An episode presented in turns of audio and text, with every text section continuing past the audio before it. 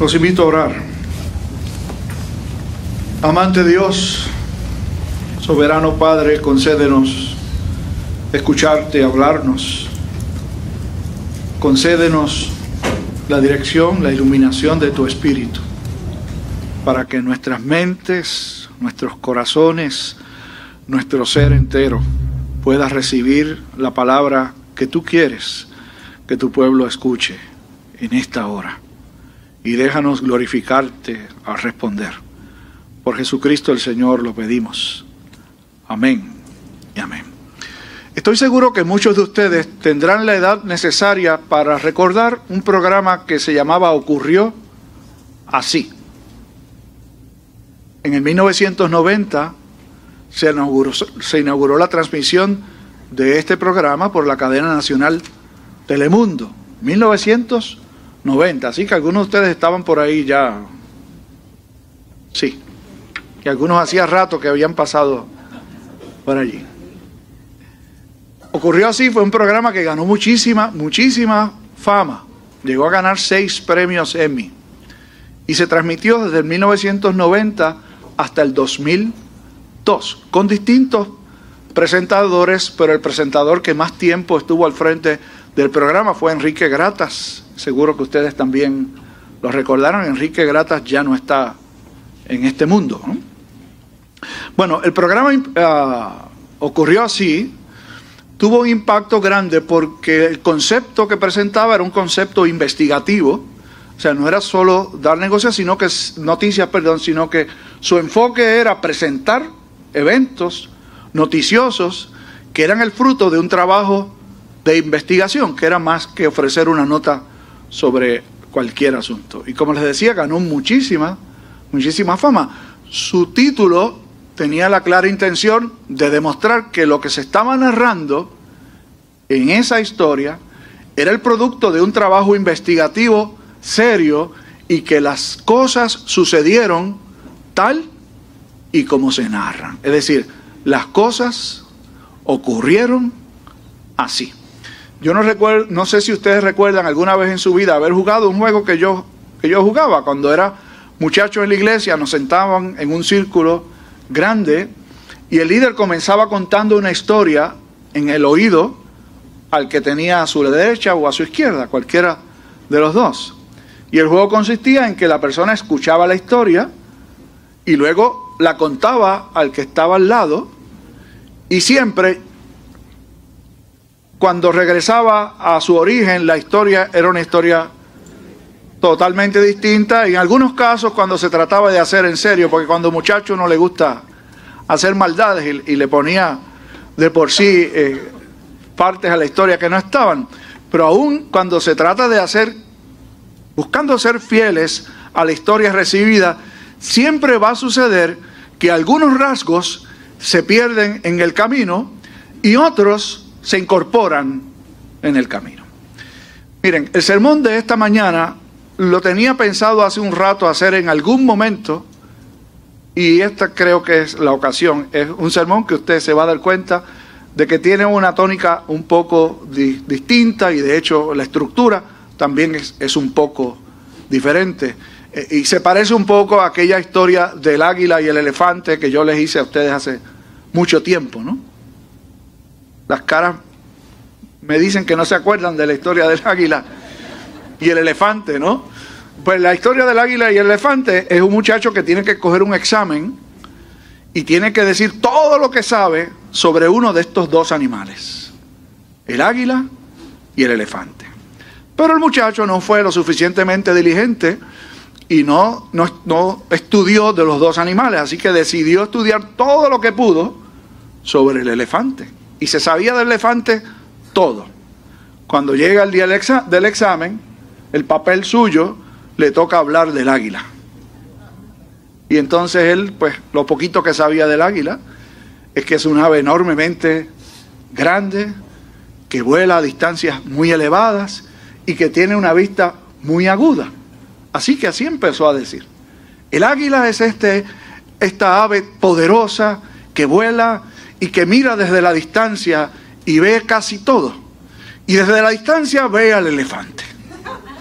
Y el elefante esto, y por allí siguió diciendo todo lo que sabía del elefante y llenó las hojas del examen hablando de lo que sabía o de lo, de lo que podía hablar mejor. Bueno, no es tanto como eso, porque otras veces hemos predicado este pasaje del bautismo de nuestro Señor. Todos los años lo miramos desde alguna perspectiva distinta, Mateo, Marcos Lucas.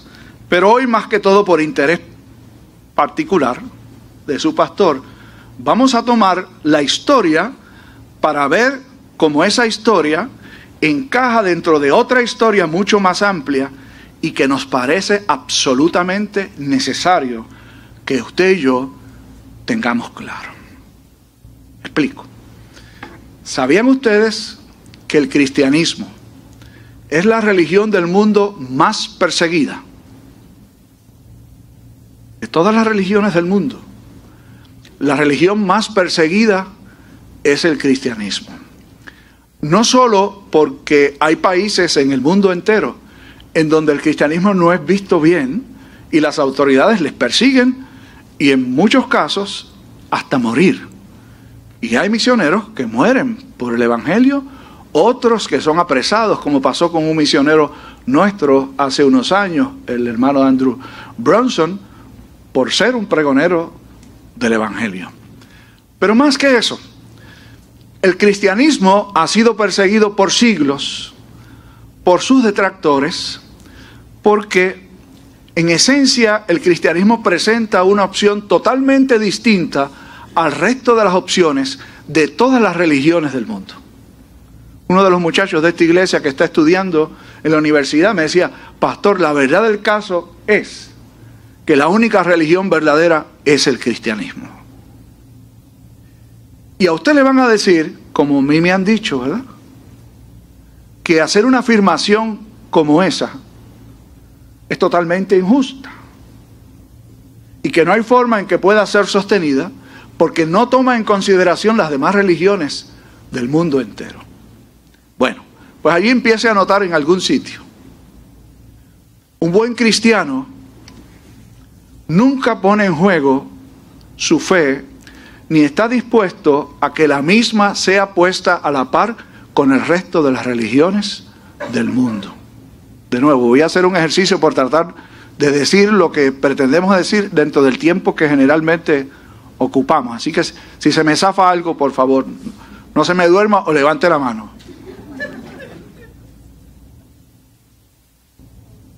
La fe cristiana no es una religión, es la fe cristiana. Religión por su definición del latín es re ligare. La raíz de la palabra religión es un verbo que es religare, que quiere decir volver a unir. La religión, por definición, cualquier religión, es el esfuerzo del ser humano por volver a unir al ser humano con Dios.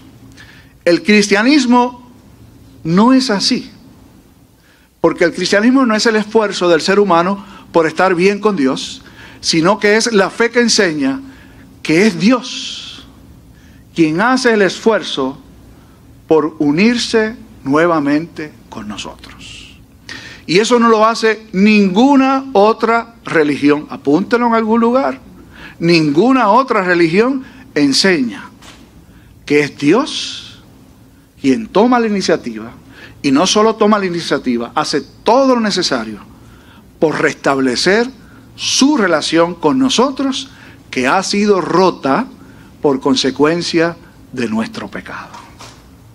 Segundo, de todas las religiones del mundo, la única que no enseña que el ser humano se salva para aquellas religiones que, enseñan que hay una, vida eterna y hay un mundo eterno, la única que no enseña que el ser humano se salva por sus buenas acciones es la fe cristiana.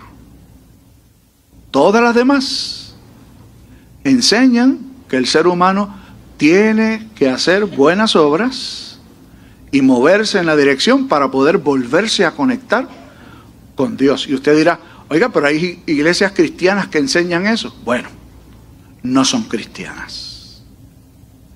Tan sencillo como eso. Cualquier grupo, iglesia, que enseñe otra cosa distinta a que la salvación es solo por la fe en el Hijo de Dios, Jesucristo, no es cristiana.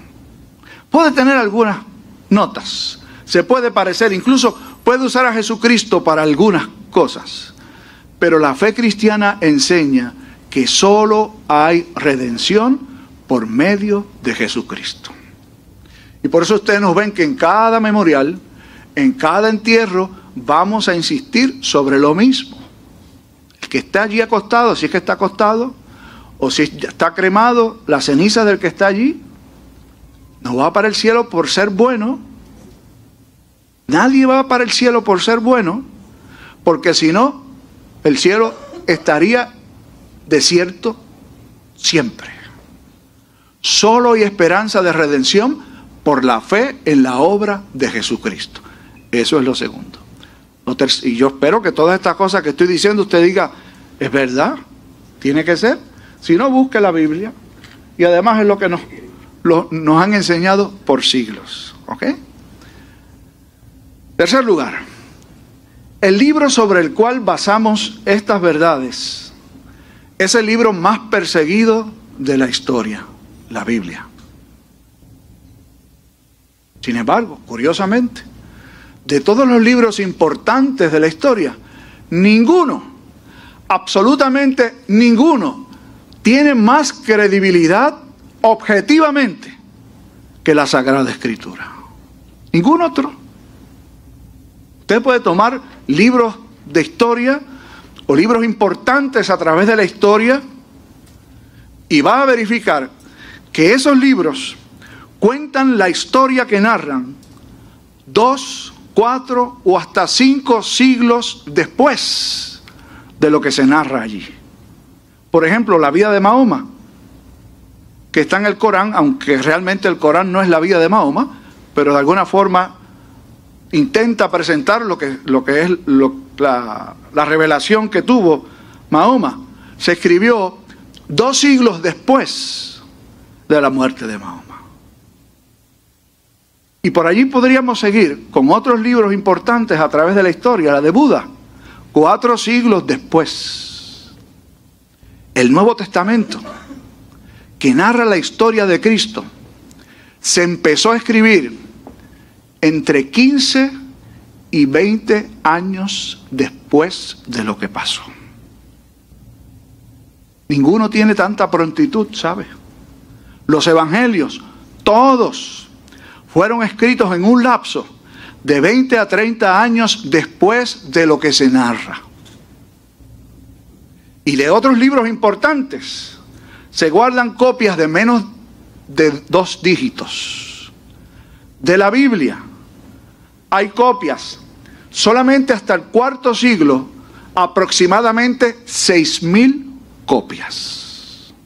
Ningún otro libro tiene tantas copias.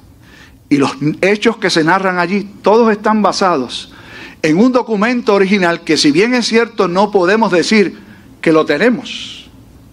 La manera en que estas copias se han preservado guardan fielmente el 99.5% de lo que allí se dice. Si hay alguna diferencia entre uno y otro, tiene que ver necesariamente con la manera en que se copió el documento.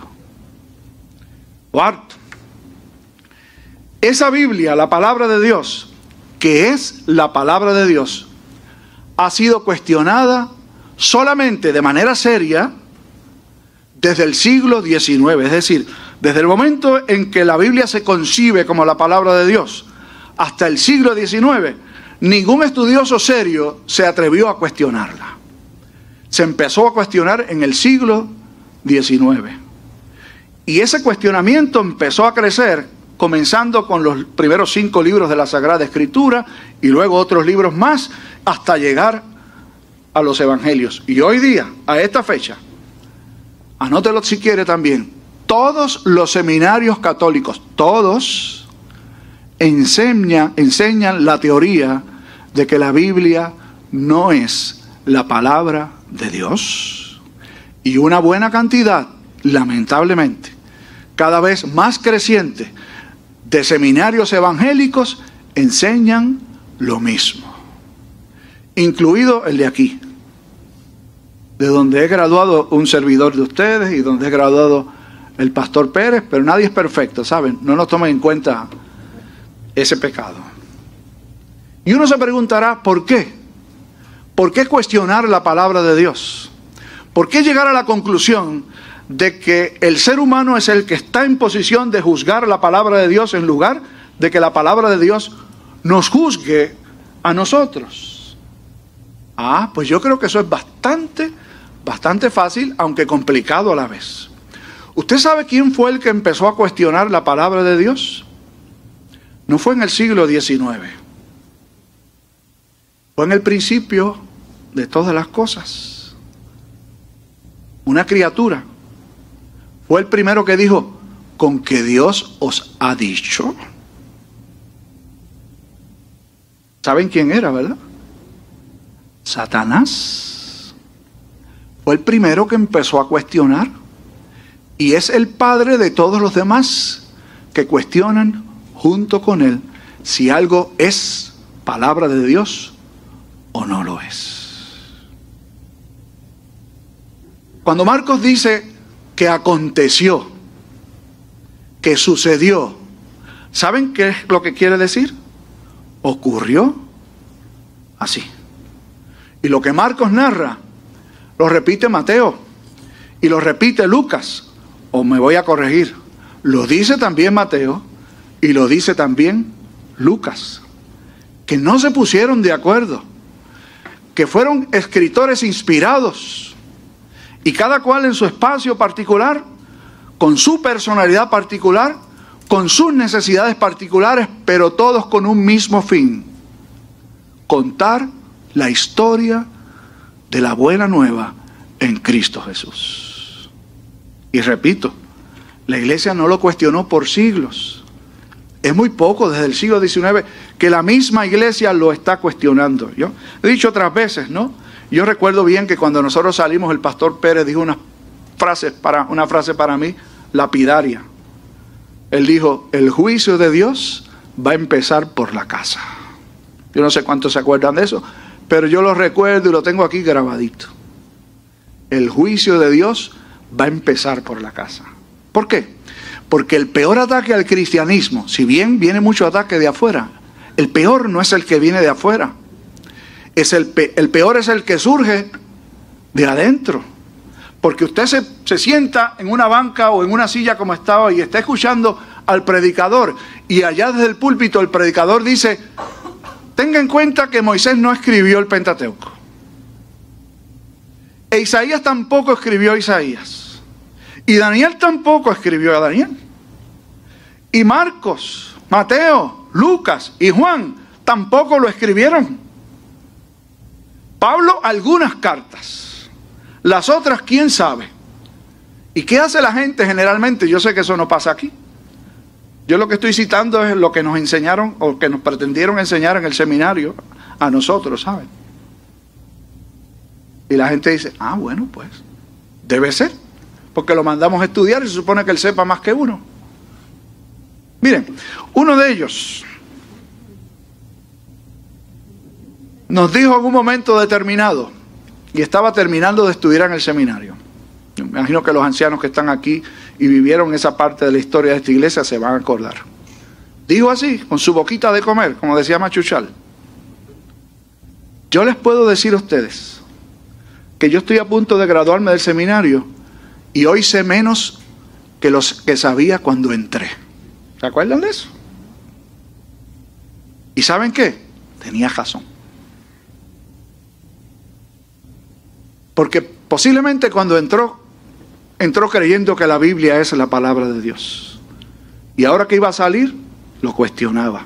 Pues definitivamente sabe menos ahora que lo que sabía cuando entró. Y el peligro de eso está es que esos son los ministros que se paran en un púlpito y enseñan y pretenden guiar a la congregación. Lo que Marcos nos dice ocurrió así.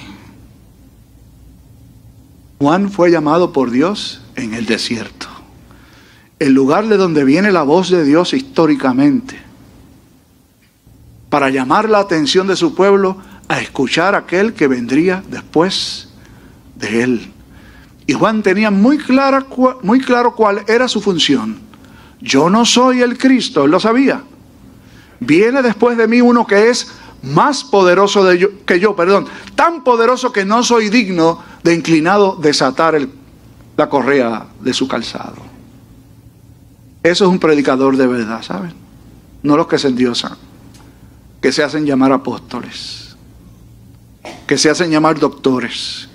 Y tú no puedes decirle a su nombre, no, a mí doctor o a mí reverendo.